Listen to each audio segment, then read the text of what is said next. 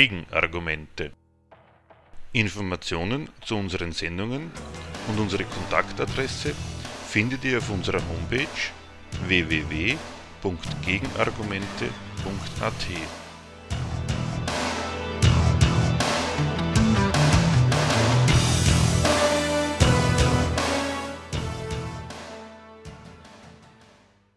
Die Themen der heutigen Sendung.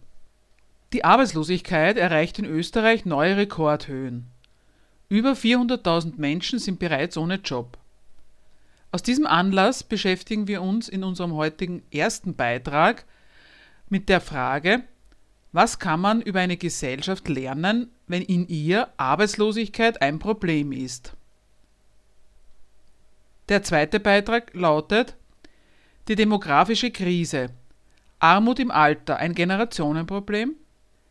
Der aktuelle Bericht der Pensionsreformkommission über die langfristige Finanzierung der Pensionen bis 2060, die neueste Prognose der Statistik Austria über die Bevölkerungsentwicklung bis 2060, die von Vizekanzler Mitterlehner wieder aufgeworfene Diskussion um die Koppelung des gesetzlichen Pensionsantrittsalters an die Lebenserwartung haben den inzwischen schon jahrzehntelang bestehenden Dauerbrenner der demografischen Entwicklung als Gefahr für die Pensionsfinanzierung in den letzten Monaten in den Medien wieder aufleben lassen.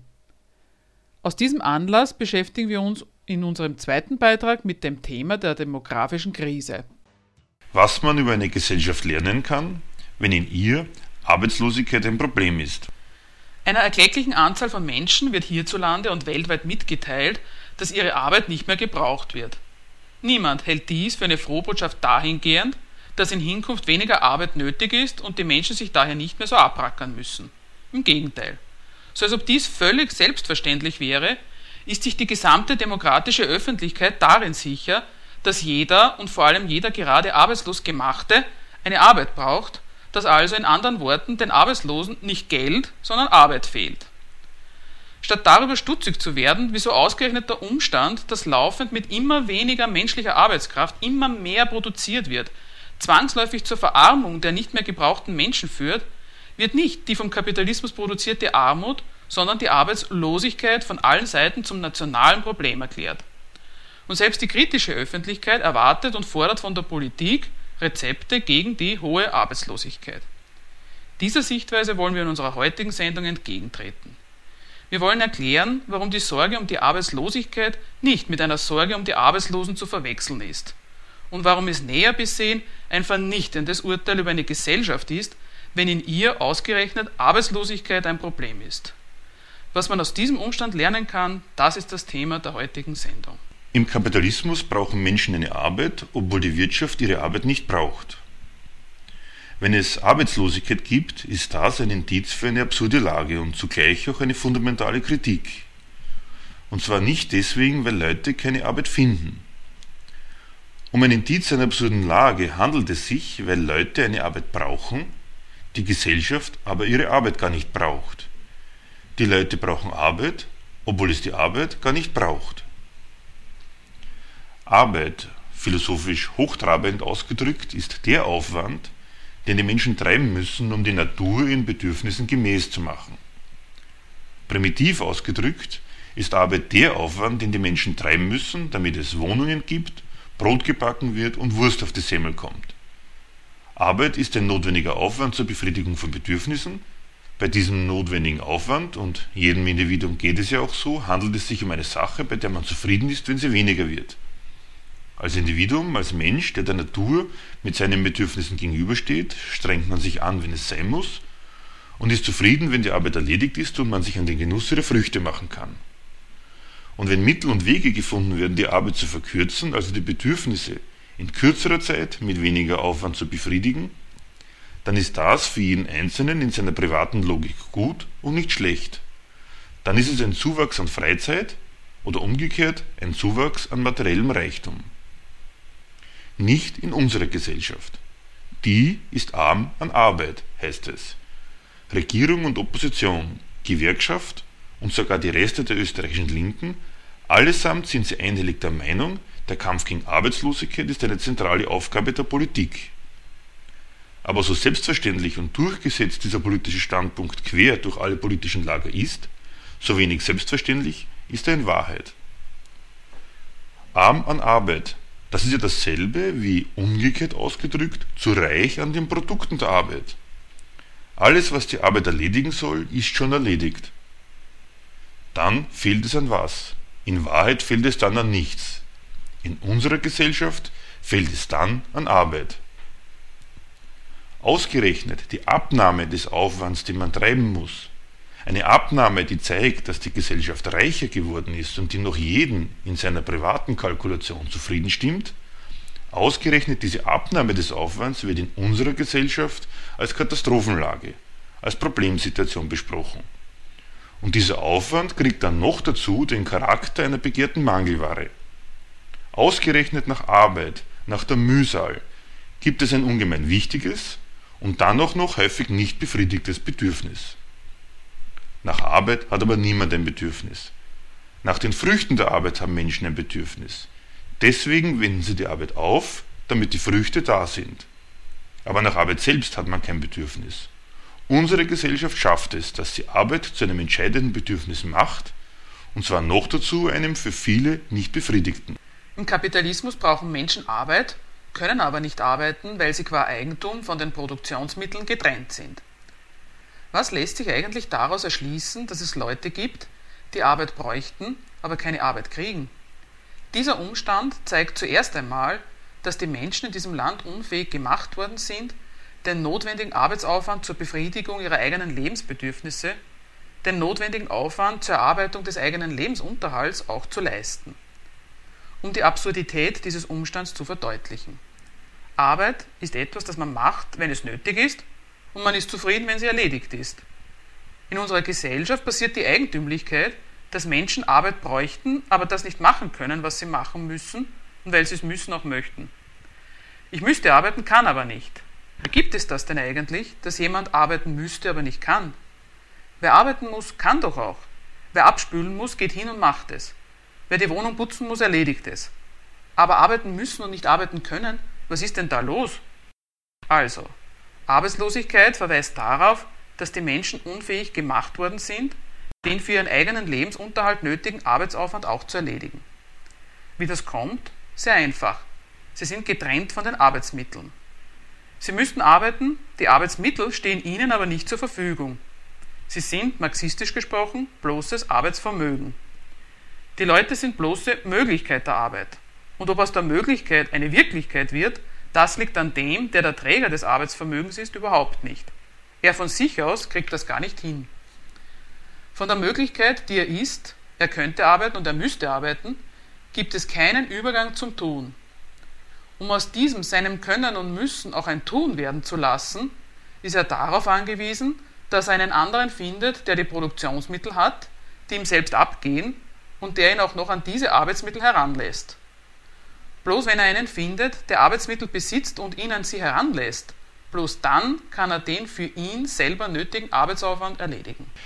Im Kapitalismus ist die Überarbeit die Bedingung der für die Arbeiter notwendigen Arbeit. Wenn ein Unternehmer einen Bewerber, den er am Arbeitsmarkt vorfindet, in seinen Betrieb aufnimmt und ihn dort, wie es heißt, beschäftigt, dann ist das, jeder weiß das, alles andere als ein Geschenk, nicht nur, weil er seinen Lebensunterhalt in jedem Fall selbst erarbeiten muss, aber das allein reicht ja nicht. Er wird nicht an die Arbeitsmittel herangelassen, um seinen eigenen Lebensunterhalt zu erarbeiten, und er wird nicht an sie herangelassen, sofern er nur seinen Lebensunterhalt erarbeiten würde. Er muss mehr abliefern, er muss mehr erarbeiten als seinen Lebensunterhalt, er muss über das, was er als Lohn kriegt, hinaus einen Gewinn erwirtschaften. Dann und nur dann findet die für ihn notwendige Arbeit überhaupt statt. Mit den Worten des alten Marx gesprochen, in dieser Gesellschaft ist die Mehrarbeit nicht das, was man erledigt, wenn man schon genug gemacht hat und noch mehr machen will, sondern hier ist die Mehrarbeit, die Überarbeit, die Bedingung der notwendigen Arbeit. Wenn nicht mehr als das Notwendige herauskommt, dann findet auch das Notwendige nicht statt. Hunderttausende in Österreich und Millionen auf der ganzen Welt leiden Mangel, haben kein Einkommen, sind in Armut und sinken immer tiefer in Armut die würden ihren Lebensunterhalt jederzeit erarbeiten wollen. Aber vor dieser Erlaubnis, ihren Lebensunterhalt erarbeiten zu dürfen, ist die Schranke des Gewinns gesetzt. Wenn die Arbeit nicht dafür taugt, einem Unternehmer einen Gewinn zu erwirtschaften, dann findet auch diejenige Arbeit, die den Lebensunterhalt der Leute erarbeiten würde, einfach nicht statt. Und für diesen Gewinn werden jetzt und auf absehbare Zeit laut offizieller Statistik eben Hunderttausende Österreicher einfach nicht gebraucht. Was gesellschaftlich notwendige Arbeit ist und was nicht, entscheidet sich in dieser Gesellschaft einzig daran, ob sie mit Gewinn abzuwickeln ist oder nicht. Sie ist definiert einzig von den Bedürfnissen der Wirtschaft und nicht von denen der Konsumenten. Gesellschaftlich notwendige Arbeit ist diejenige, deren Produkt zu einem solchen Preis verkauft werden kann, dass damit Gewinn gemacht wird. Andere Arbeit, die vielleicht auch nötig wäre, mehr Kindergärten, kleinere Schulklassen, findet nicht statt, weil sie nicht mit Gewinn abzuwickeln ist, weil sie, geldlich gesehen, nichts bringt, sondern bloß kleinere Schulklassen und mehr Kindergartenplätze. Oder in den Worten von Marx, der Arbeiter produziert nicht für sich, sondern fürs Kapital. Es genügt daher nicht länger, dass er überhaupt produziert, er muss Mehrwert produzieren. Nur der Arbeiter ist produktiv, der Mehrwert für den Kapitalisten produziert oder zur Selbstverwertung des Kapitals dient. Zitat Ende. Also warum sind Hunderttausende Österreicher überflüssig für die gesellschaftlich notwendige Arbeit? Sie sind überflüssig für die gesellschaftlich notwendige Arbeit, weil alles, was sich mit Gewinn produzieren lässt, schon produziert ist. Oder anders ausgedrückt, Hunderttausende Österreicher sind deshalb überflüssig, weil die Arbeit schon so enorm produktiv ist. Der Kapitalismus ist die erste Gesellschaft, in der ausgerechnet die Ergiebigkeit der Reichtumsquellen für Elend sorgt. Um den Stand der Argumentation zusammenzufassen. Arbeitslosigkeit ist erstens ein Indiz dafür, dass der Mensch in dieser Gesellschaft bloßes Arbeitsvermögen getrennt von den Mitteln der Produktion ist, dass er nicht in der Lage ist oder besser, dass er so hilflos gemacht worden ist, die für ihn selbst nötige Arbeit verrichten zu können. Zweitens ist Arbeitslosigkeit ein Indiz und in Europa und in den USA schon gleich einer enorm gestiegenen Produktivität der Arbeit. Millionen werden nicht gebraucht, weil die, die gebraucht werden, so produktiv arbeiten, dass alles, was Unternehmer mit Gewinn verkaufen können, schon längst hergestellt wird. Und das ist die Tat der Unternehmer selber. Sie steigern laufend die Produktivität der Arbeit, die sie einkaufen. Sie organisieren laufend neue Maschinerie, an der produktiver gearbeitet werden kann, an der also in weniger Zeit dasselbe Produkt oder in derselben Zeit mehr Produkt erzeugt werden kann. Sie machen dadurch für sich die Arbeit billiger, sie sparen durch Produktivität der Arbeit an bezahlter Arbeit. Im Kapitalismus dient die Steigerung der Produktivität also nicht dazu, Arbeit zu ersparen. Im Kapitalismus dient diese Steigerung vielmehr einzig dazu, den Unternehmern bezahlte Arbeit zu ersparen.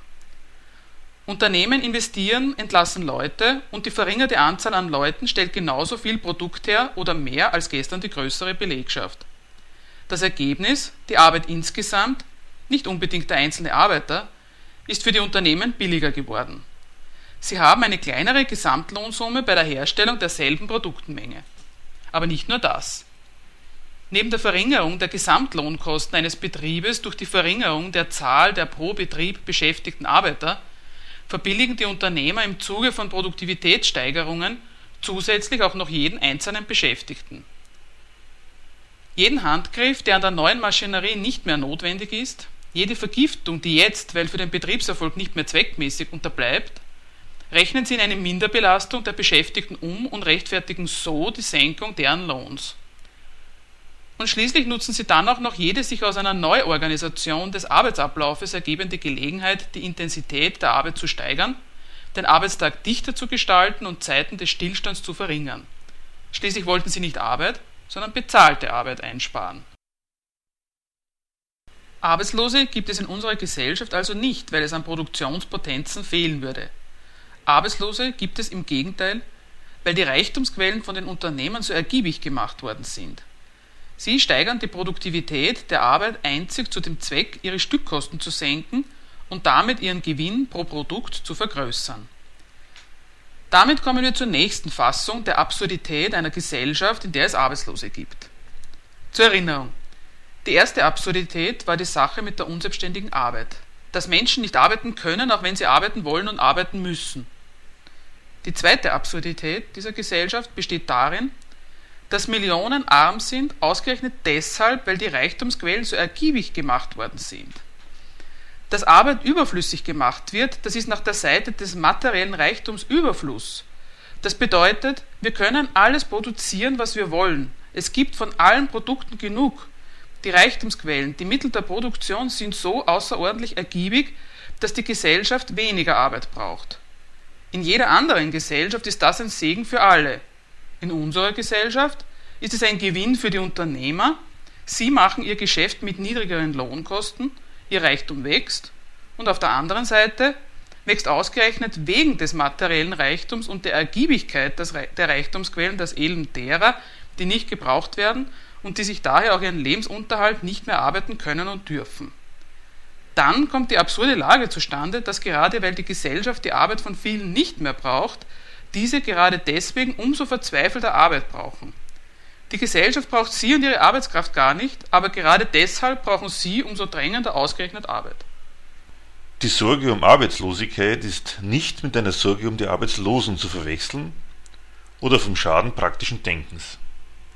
Arbeitslosigkeit und die damit einhergehende Verarmung der nicht mehr gebrauchten Arbeitskräfte sind notwendiges Resultat des Kapitalismus und von daher eine fundamentale Kritik an dieser Wirtschaftsweise. Ein klein bisschen erstaunlich könnte es einem von daher schon vorkommen, dass die Politiker diese Schande ihres Gesellschaftssystems, das sie vertreten, nicht verschweigen oder wenigstens versuchen davon abzulenken, eher schon im Gegenteil. Das Problem Arbeitslosigkeit ist die letzte anerkannte Fassung der sozialen Frage. Ja, da ist etwas im Argen, wenn es Arbeitslosigkeit gibt, das geben Sie zu. Sonst gibt es keine soziale Frage mehr.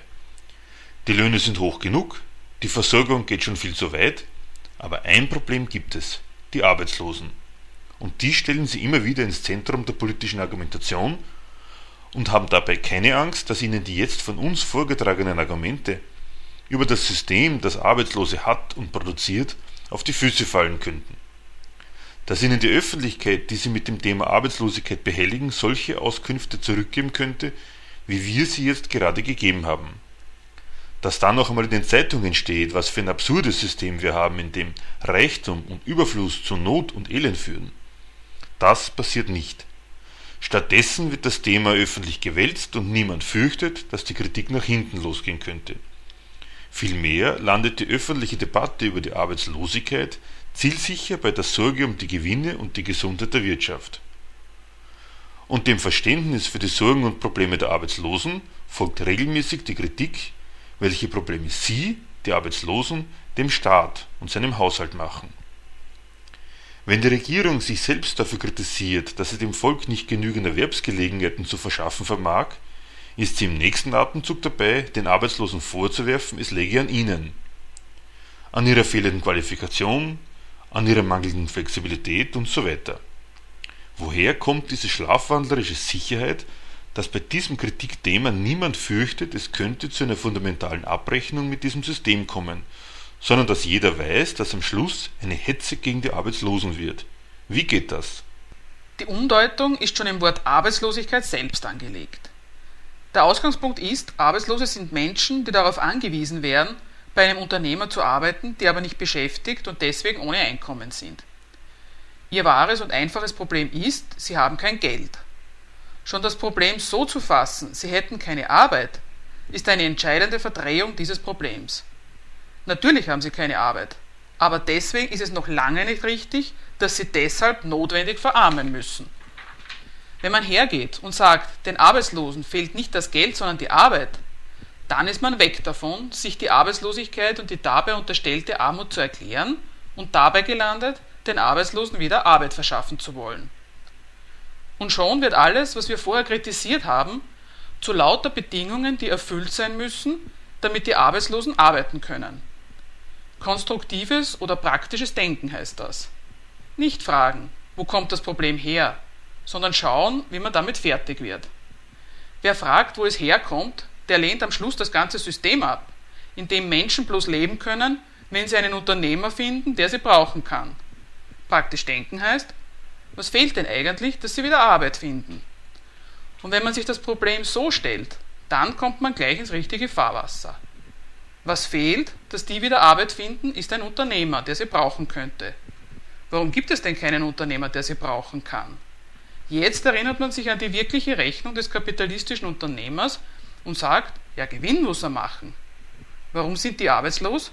Weil mit ihnen kein Gewinn zu machen ist. Was ist also ihr Problem? Die Kerle sind nicht ergiebig genug. Wie kann man ihnen helfen? Man muss sie für die Unternehmer ergiebiger machen. Dass der Lohnarbeiter davon lebt, dass er mit seiner Arbeit jemand anders reich macht, das sagen sonst nur Kommunisten.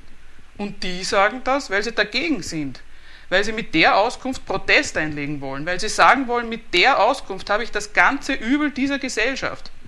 Jetzt kommen Politiker, Wirtschaftskämmerer, Wirtschaftsexperten und sagen, na, wenn die Menschen nun mal davon leben, dass sie andere reich machen, dann ist es kein Wunder, wenn sie nicht leben können, wenn es ihnen nicht gelingt, die anderen reich zu machen. Dann ist das doch der Fehler der Sozialversicherung oder von denen, dass sie nicht in der Lage sind, einen Unternehmer zu bereichern. Und dann ist ja klar, dass keine Arbeit für sie gefunden werden kann. Wie kann man denen helfen? Dadurch, dass man dafür sorgt, dass Kapitalisten mehr von ihnen haben. Dort landet man, wenn man das Problem Arbeitslosigkeit lösen will. Es ist ja noch nicht einmal böser Wille. Es ist ja objektiv, so zynisch sind die gesellschaftlichen Verhältnisse. Anders als durch die Verschärfung der Ausbeutung kann man den Arbeitslosen gar nicht helfen. Es stimmt ja wirklich, deren Problem ist, dass sie sich für Kapitalisten nicht lohnen. Die Lösung kann dann nur sein, sie müssen sich mehr lohnen. Die Arbeiter müssen billiger werden, sie müssen flexibler werden, sie müssen leichter handhabbar sein, weniger Rechte haben. So werden ein ums andere Mal die Lohnnebenkosten gesenkt, eine weitere Verbilligung älterer Arbeitnehmer in Aussicht gestellt, eine weitere Arbeitszeitflexibilisierung und eine Lockerung von Kündigungsbestimmungen gefordert. Und die Arbeitslosen müssen in ständig zunehmendem Maß ihre Bereitschaft unter Beweis stellen, sich allen Anforderungen des Kapitals stellen zu wollen, um Arbeitslosengeld zu erhalten. Und selbst wenn sie alle an sie gestellten Forderungen erfüllen, und sie können gar nicht anders, dafür sorgt schon der Staat mit seiner politischen Gewalt, ist noch nicht einmal der Erfolg garantiert, dass sie in Hinkunft wieder beschäftigt werden. Resümee als Arbeiter, Arbeitsloser oder auch als Arbeitnehmerfreund Arbeitslosigkeit zum Problem zu erklären und mit dem Ruf nach Arbeitsplätzen zu beantworten, ist ein schwerer Fehler. Denn wenn Menschen Arbeit brauchen, obwohl ihre Arbeit gar nicht gebraucht wird, wenn Menschen arbeiten müssen, gleichzeitig aber von den Produktionsmitteln ausgeschlossen sind. Wenn Menschen ihren Lebensunterhalt dadurch verdienen müssen, dass Unternehmer an ihnen verdienen, wenn die steigende Produktivität die Unternehmer reicher und die Arbeiter ärmer macht, dann liegt die Schädlichkeit dieses Wirtschaftssystems für die Masse seiner Insassen nicht darin, dass es nicht genügend Arbeitsplätze gibt, sondern darin, dass im Kapitalismus nicht für den Lebensunterhalt, sondern einzig für den Gewinn produziert wird. Seine soziale Gemeinheit beginnt nicht damit, dass die Leute Arbeit brauchen und keine finden, sondern sie besteht darin, dass sie Arbeit brauchen. Statt Rezepte gegen die hohe Arbeitslosigkeit zu verlangen, kommt es daher darauf an, dieses Wirtschaftssystem abzuschaffen.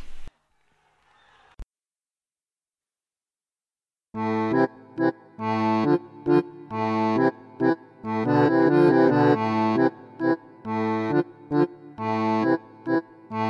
you.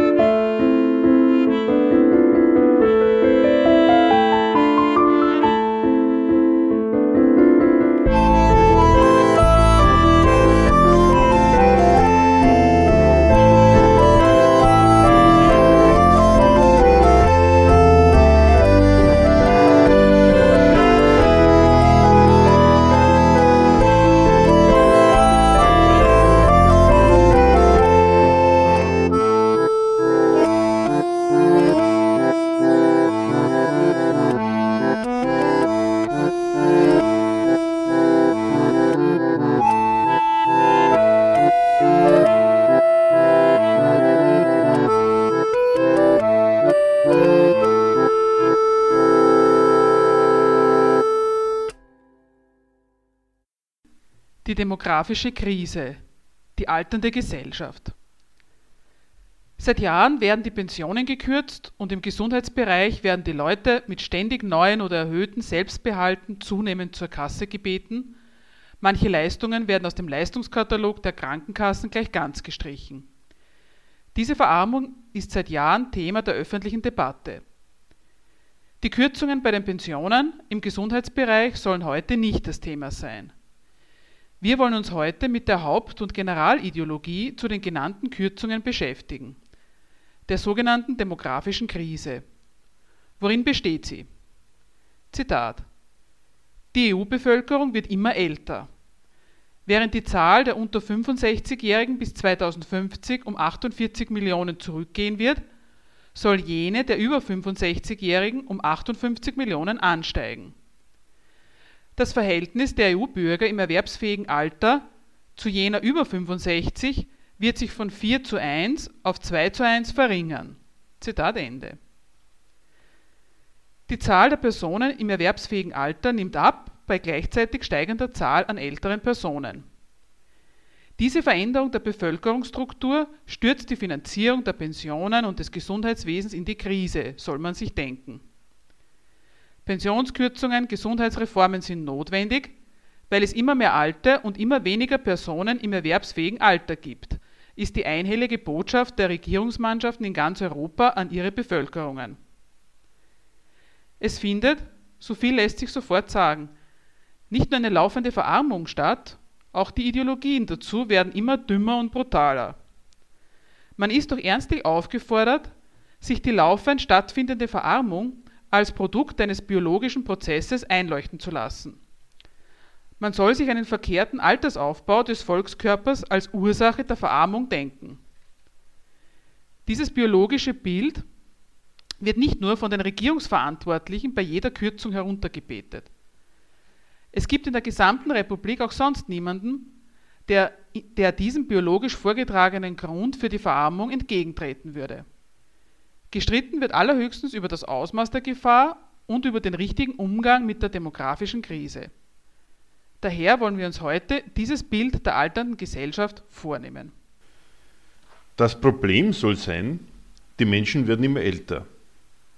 Im Jahr 2050 rechnen Demografen vor, kommen auf einen Rentner zwei, statt wie heute vier Erwerbstätige.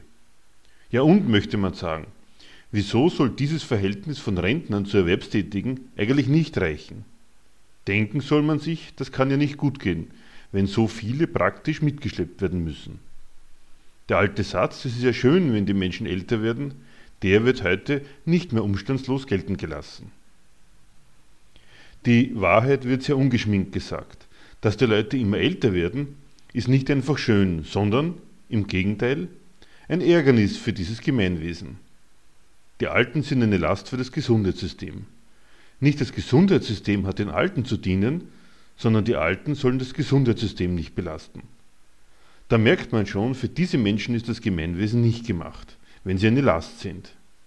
Ging es um deren Wohlbefinden oder wenigstens um ihr Auskommen in ihrer aktiven Zeit und in der Zeit, in der sie nicht mehr arbeiten können, dann könnte die Sorge für dieses Auskommen unmöglich eine Last sein.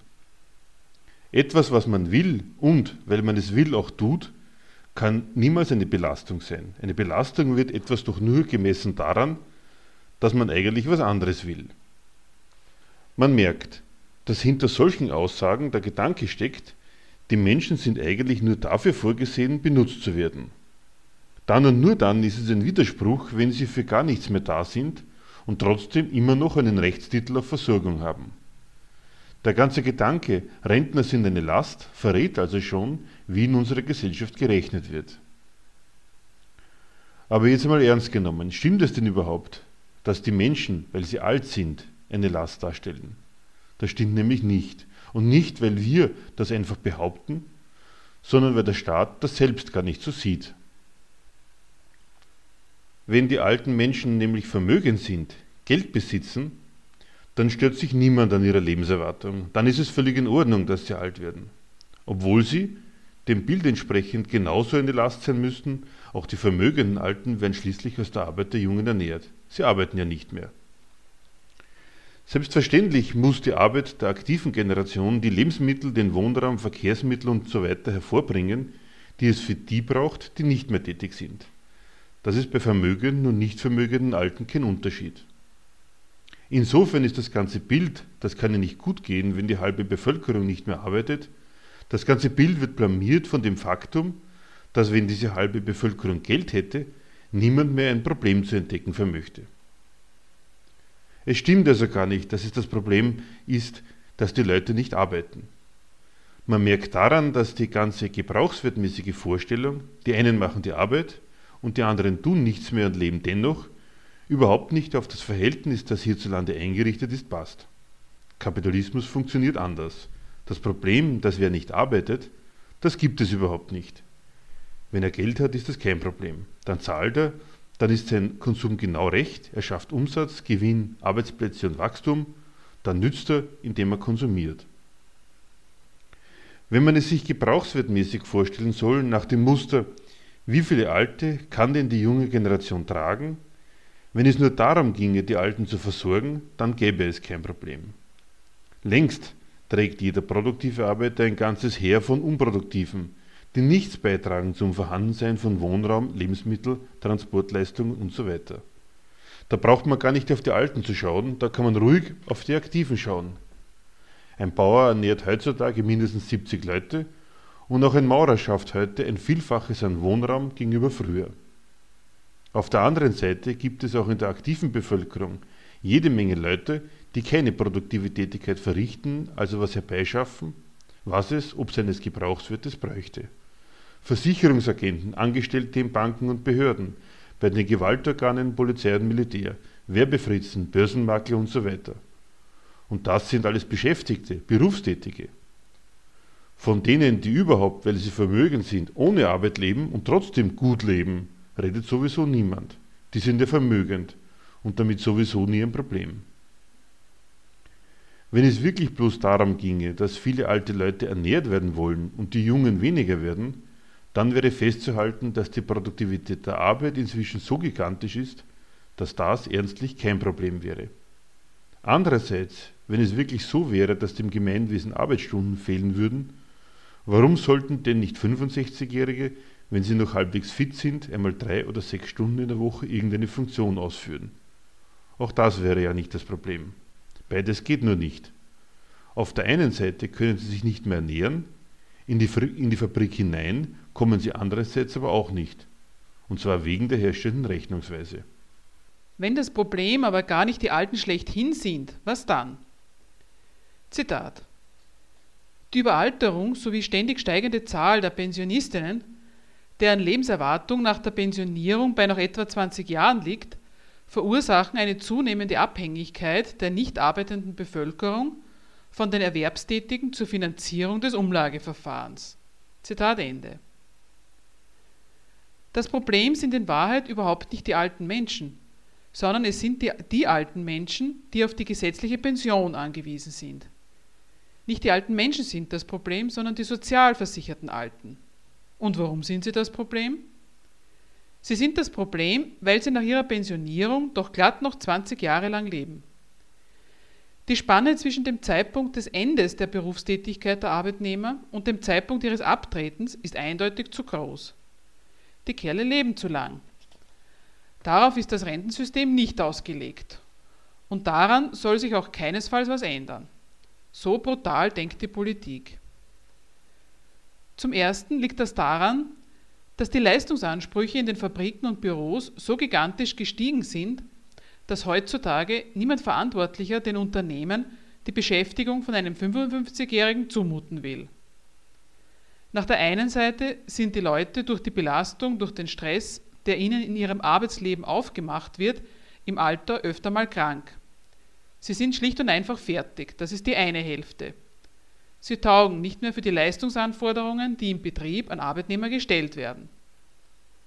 Auf der anderen Seite sind sie teurer als die Jungen.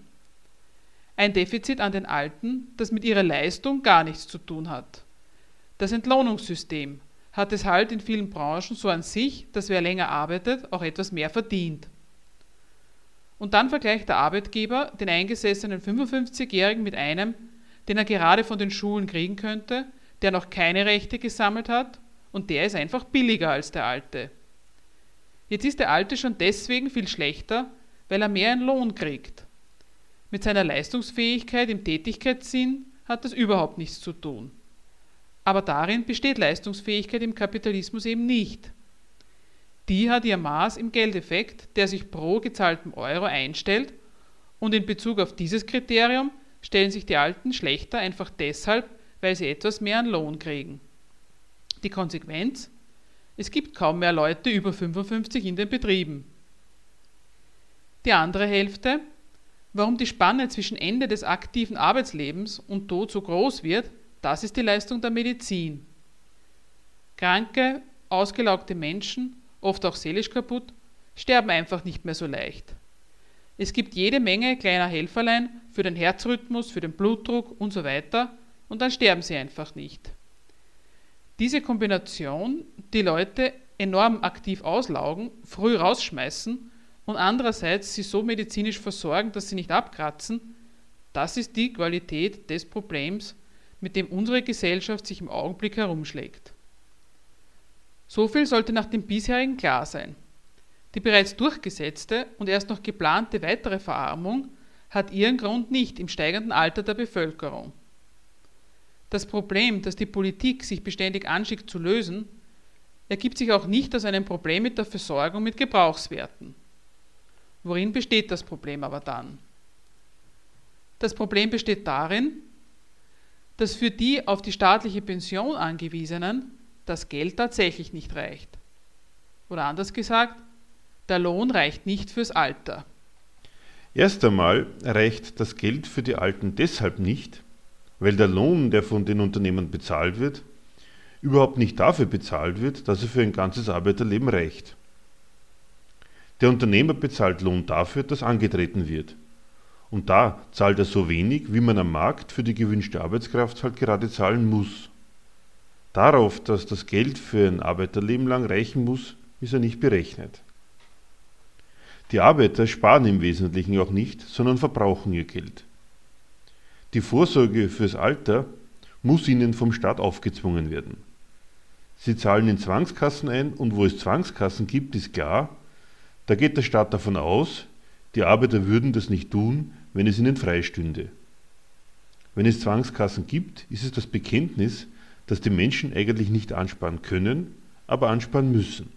Es wird daher von einem Lohn, der gar nicht darauf berechnet ist, dass man von ihm auch leben kann und schon gar nicht für die Zeit, in der man nichts mehr verdient. Von einem solchen Lohn werden zwangsweise fast 20 Prozent für die Rente abgezogen. Die Beitragszahler kriegen diese Abzüge als Versicherungsbeitrag gutgeschrieben.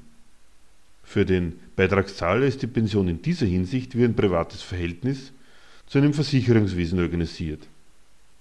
Eine Versicherung die ihm ausschließlich nach Maßgabe seiner, seiner Beitragsleistungen umgekehrt Gegenleistungen bietet. 45 Beitragsjahre muss ein Arbeitnehmer vorweisen, nur dann kommt er in den Genuss der für ihn überhaupt erreichbaren Höchstrente. Der Reiz dieser kleinlichen Berechnung besteht darin, dass in vielen Fällen gar nicht die theoretisch erreichbare Höchstpension gezahlt werden muss, sondern etwas weit niedrigeres. Jede Abweichung in der individuellen Biografie vom vorgeschriebenen Ideal wird gegen den Betroffenen gewandt und schlägt sich in einer aliquoten Minderung seiner Pension nieder. Länger studieren als erlaubt, von seinem Unternehmen in Frühpension geschickt zu werden und so weiter, all das sind lauter Gründe für Abschläge bei der Pension. Die Pension ist damit endgültig nicht mehr auf das bezogen, was man zum Leben braucht. Umgekehrt geht die Definition. Leute, die wenig verdient haben, brauchen im Alter auch wenig. Sie haben ja wenig eingezahlt. Es entspricht also ihrem Verdienst, im Alter wenig zu haben. Nach der Seite hat die staatlich organisierte Pensionskasse die Form einer Versicherung. Wenn es dann darum geht, woraus denn die Versicherung bestückt ist, dann zeigt sich, dass sie überhaupt keine Versicherung ist. Dann wird nämlich die Pension über ein Umlageverfahren aus dem aktuellen Lohn, der in Österreich an aktuell aktive Lohnabhängige gezahlt wird, geleistet.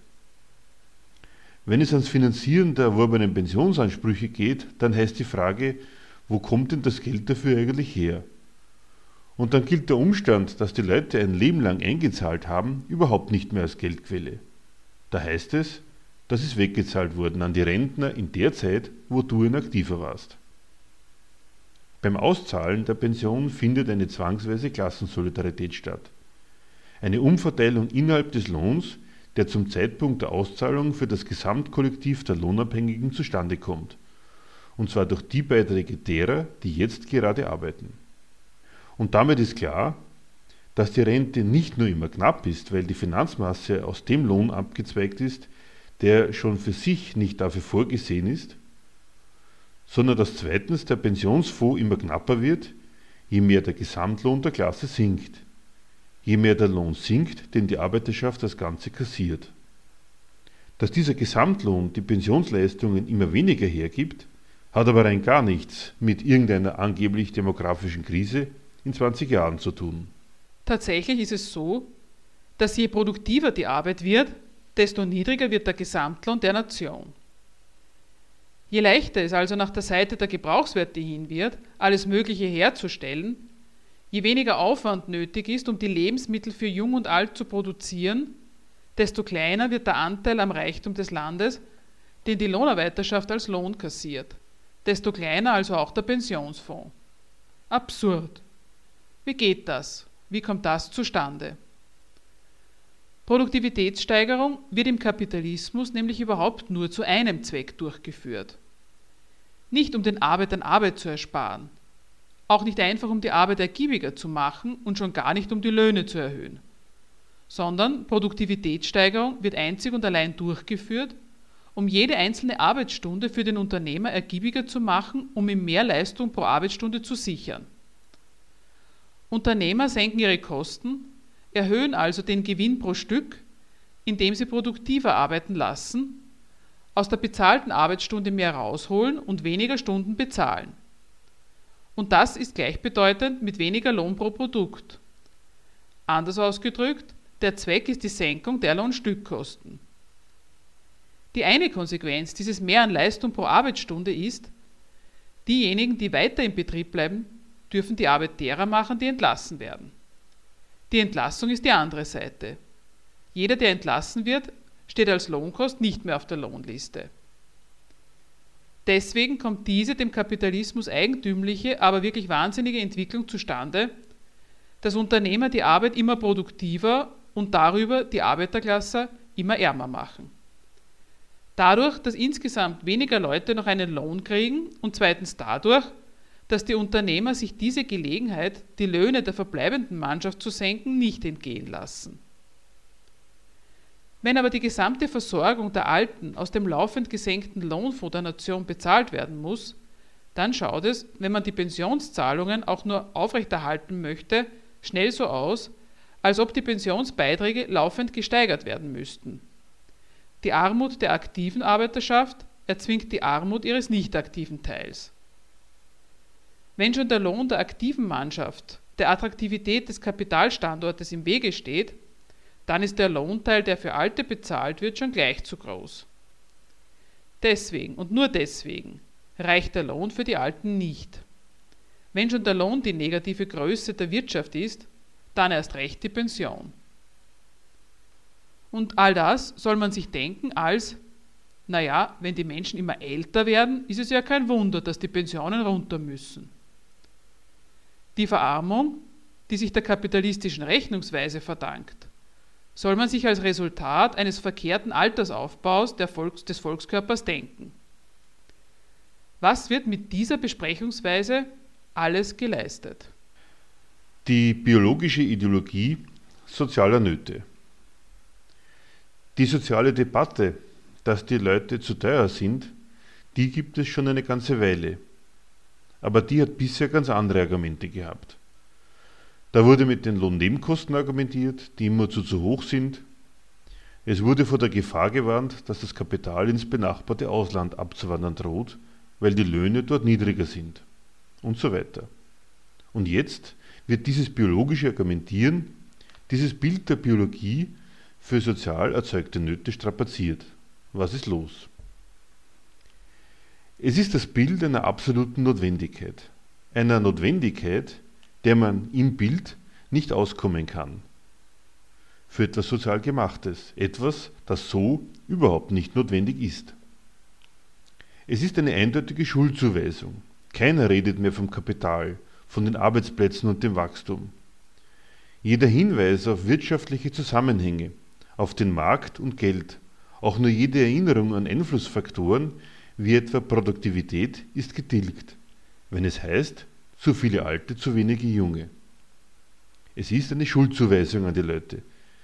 Wenn die Rentner schon nicht abtreten, wird seitens der Politik klargestellt, dass sie ihre Armut durch ihre Langlebigkeit selbst verschuldet haben.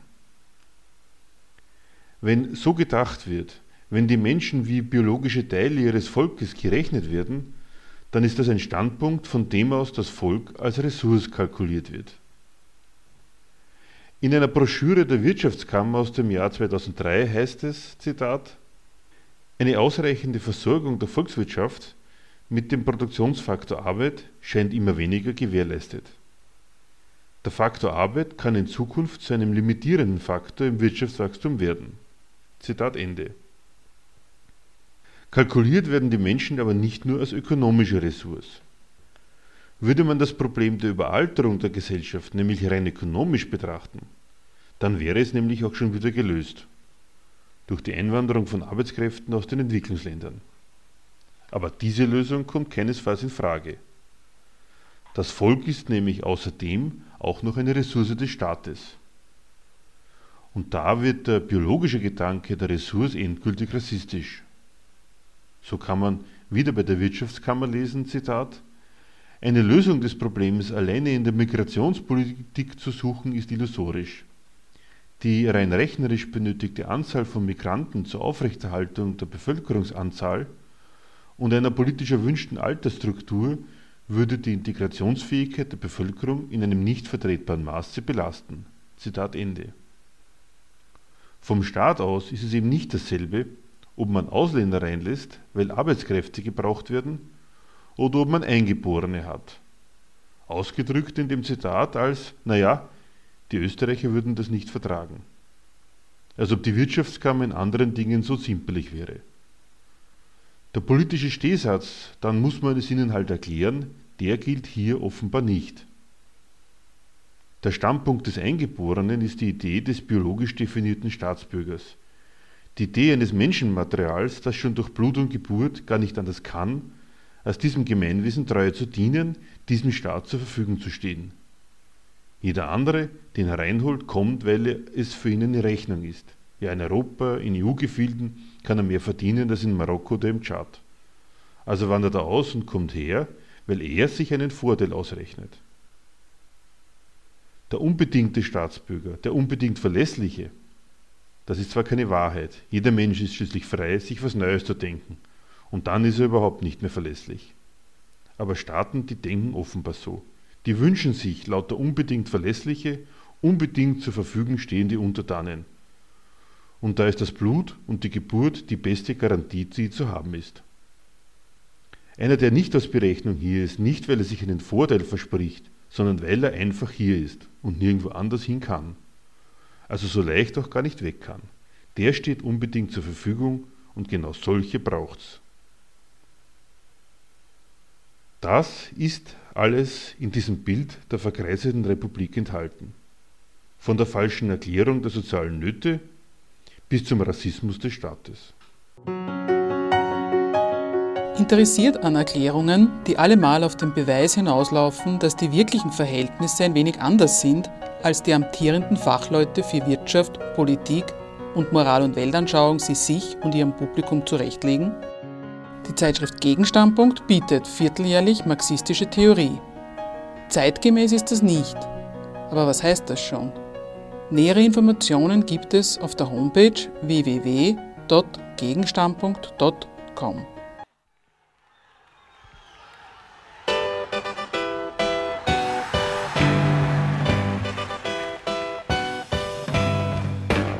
Für Diskussionsbeiträge und Kritik zu unserer Sendung verweisen wir wie immer auf unsere Homepage www.gegenargumente.at.